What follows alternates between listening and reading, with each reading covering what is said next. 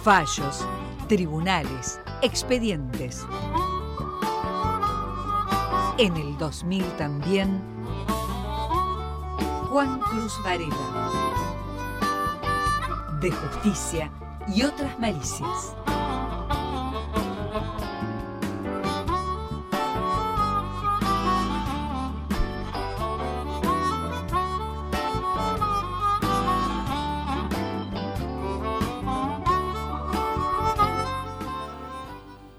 Lo escucho, Varela. Bueno, usted recordará que el exdiputado provincial José Ángel Allende tuvo una serie de causas judiciales que en principio iban a resolverse por eh, la vía de juicio abreviado y que finalmente eso no pudo ser así porque los, en dos instancias, dos jueces distintos eh, resolvieron rechazar los acuerdos de juicio abreviado que implicaban, en el caso de Allende, una, que tenía una causa eh, una causa por amenazas, una causa por violencia de género y una causa por enriquecimiento ilícito.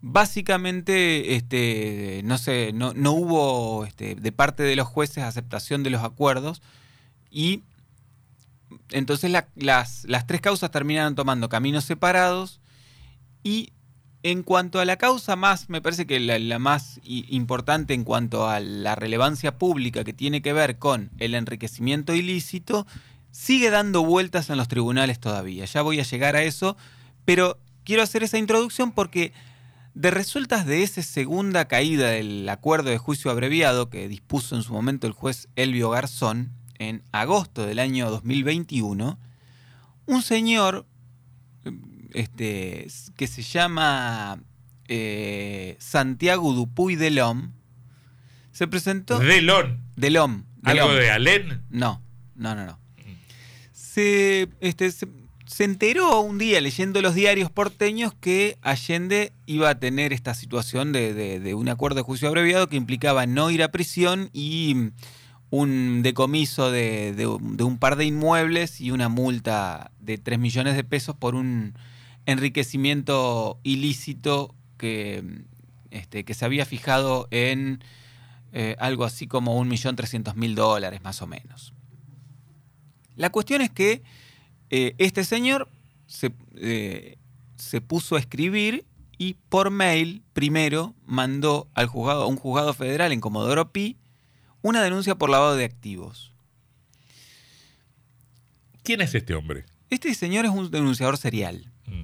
eh, que tiene en su vive en Buenos Aires, vive en Buenos Aires, este, se dedica a recortar periódicos. Se dedica a recortar periódicos y a partir de eso eh, arma, eh, digamos, denuncias. que tienen... ¿Es abogado o no? Es abogado, sí. Eh, que la mayoría de ellas dicen que ha presentado alrededor de 100 denuncias y la mayoría de ellas terminan en faltas de mérito, sobreseimiento o en archivo. En este caso, lo que plantea es una denuncia no, ya no por enriquecimiento ilícito, sino por lavado de activos contra Allende en la justicia federal. Esa denuncia la termina ratificando y el juez en ese momento, que, al que le cae, que era Daniel Rafecas, por supuesto, la manda a la ciudad de Paraná. Eh, recae en el juzgado de eh, Leandro Ríos. Leandro Ríos, a partir de considerar que podía tener alguna este, posibilidad de prosperar, em, notifica, se presentan los abogados de Allende, que son Julio Federici y Leopoldo Arambruschini, y Ríos se inhibe y la causa recae en manos de quién sino. El Beto Alonso. Edgardo Alonso. Alonso lo que dice es que, este, mm, eh, bueno, abre, abre la causa y la delega en el fiscal, el fiscal Leandro Ardoy. Bueno, en principio, eh, la defensa de Allende lo que dijo en ese momento y lo que sigue sosteniendo, porque hay una situación todavía no resuelta, es que, primero, este señor se presenta diciendo, acá hay un diputado provincial que confiesa haberse enriquecido ilícitamente. Ya no es más diputado provincial. Bueno, en ese, momento, lo, era. Ahora, claro, la confesión es una parte, una condición que trae el juicio abreviado. Caído el acuerdo, eso se destruye, la confesión no existe, por lo tanto, eh, no hay confesión. Tanto como que ese proceso debía iniciarse más o menos de cero, ¿no? No de cero, debía volver al estado en el que había quedado la instrucción, Ajá. que ya le voy a contar en qué estado está. Eh, pero, digamos, tomar como indicativo de una, denun- de, un- de una causa una confesión extraída de un juicio abreviado caído Carece de todo valor. es ilegal. Ajá. Eh, en- eso lo dijo, el, lo dijo la defensa. El fiscal en su momento dijo, mire, acá, mm, primero, este, hay una causa que tramita en la justicia provincial por estos delitos. Esto debería ir a la justicia provincial. La justicia federal es incompetente. Pero Alonso dijo, no. Mm. Primero vamos a verla nosotros. Eh, sabemos que cuando Alonso se perra, se perra. Sí, sí, sí. Así que, bueno, delegó la investigación en el, en el fiscal. El fiscal archivó la denuncia considerando esto. Mire, acá eh, Mm. el planteo está hecho en base a un, a una, a un inicio que es ilegal. Eh, Alonso lo rechazó. La Cámara Federal ahora le dijo, mire, este, lo rechazó y no solo lo rechazó, sino que les, re- les negó la apelación a la Cámara. O sea que llegaron, eh, al, al- la- el asunto llegó a la Cámara Federal por la vía de queja eh, y la Cámara le dijo, no, no, no, mire Alonso, eh, sea, más, sea más serio. sí, eh, dele curso a esta apelación, con lo cual Alonso le tiene que dar curso a la apelación para que la eh, propia Cámara resuelva si corresponde el sobreseimiento que pidió la defensa o el archivo que pidió el fiscal. En términos técnicos, sería un dispendio jurisdiccional. Sí, En términos vulgares, ¿cuánto laburo al pedo, no? sí, ¿Eh? sí, sí. To- eh, sobre todo porque Tiempo, virome, sello, papel, recurso humano, cadete, subida y bajada de escalera.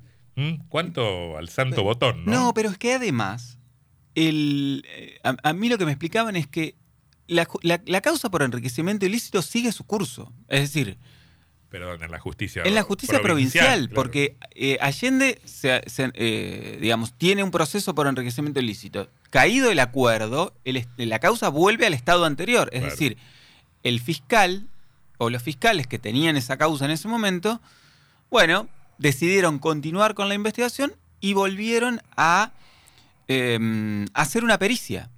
Mm. O, digamos, esa pericia que, una pericia que habían acordado en su momento entre la defensa de Allende y el, y el contador del Ministerio Público Fiscal, bueno, ahora se está haciendo una nueva pericia que está aparentemente, por lo que me dijeron, bastante avanzada para determinar efectivamente el, pa- el- el exceso patrimonial de Allende. En función de esa pericia, Allende deberá justificar.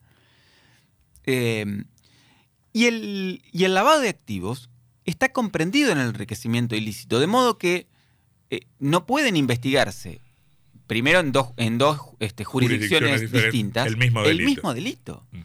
Eh, porque aún si prosperara el enriquecimiento ilícito en la justicia provincial, insisto, estaría comprendido lo que, lo que significaría el lavado de activos. Es decir, el delito precedente es el, El enriquecimiento. el enriquecimiento ilícito. De modo que eh, habrá que... eh, a ver, yo creo que en la justicia federal, una vez que Alonso eh, dé curso a las apelaciones como pidieron el fiscal y, y la defensa, la Cámara Federal, si, si usa un razonamiento razonable, digámoslo así, debería archivar la causa, por lo menos para no decretar un sobreseimiento que sería apresurado en función de que en la justicia provincial está tramitándose otra causa. Eh, y en la justicia provincial es cuestión de esperar porque en un tiempo no muy largo vamos a tener novedades en esta causa cuando se determine efectivamente el patrimonio de José Ángel Allende, que en su momento se había determinado, pero bueno, ahora eh, habrá que, que ver si el contador Héctor Enríquez del Ministerio Público Fiscal determina otro, otro monto distinto del que ya se había establecido. Y cambió también ese patrimonio, porque en el, en el término se, se mueven en los periodos los patrimonios. Casas que se venden. ¿Se acuerda la casa que se disputaban? Sí, pero sí, pero se hay disputaba un- la justicia, la fiscalía, el superior tribunal enfrente al Centro Provincial de Convenciones. Ya no pertenece más al patrimonio del ex diputado Allende. De todas maneras. Fue de- vendida. Sí, pero de todas maneras, Allende, eso formaba parte de su patrimonio, del, digamos, y es parte de lo que deberá justificar una vez que se le determine el monto eh, por el cual está excedido en lo que él puede justificar o no. Claro, es decir, ahora, mire, ahora va a decir, debe decir los dólares que cobró eh, cuando la vendió. entrará eso como parte de la justificación, sí. Mm. Listo con esto. Le, le- le- le- le hago este encargue si no lo hiciste ya. Ya debiera estar lista, por lo menos la etapa mm, inicial, del sumario que dispuso en su momento la presidenta del Superior Tribunal, Susana Medina. Y estamos cumpliendo los 10 días, Y sí. más, ya pasaron dos semanas, más de Eh, dos sí, semanas. son do- son 10 días hábiles. Ah, bueno, claro. Este, por el caso de la mujer que se prendió fuego Sí. en Concordia, luego de hacer una gestión que no se sabe si fue a reclamar a la justicia civil o al Ministerio Público Fiscal y que finalmente, lamentablemente, falleció. Ya debieran estar los resultados. Deberían estar Bueno. entregándolos en estos días, sí. Ah, Sería interesante saber que, a qué conclusión llegaron en ese punto. Bueno, 18.43 en la República Argentina.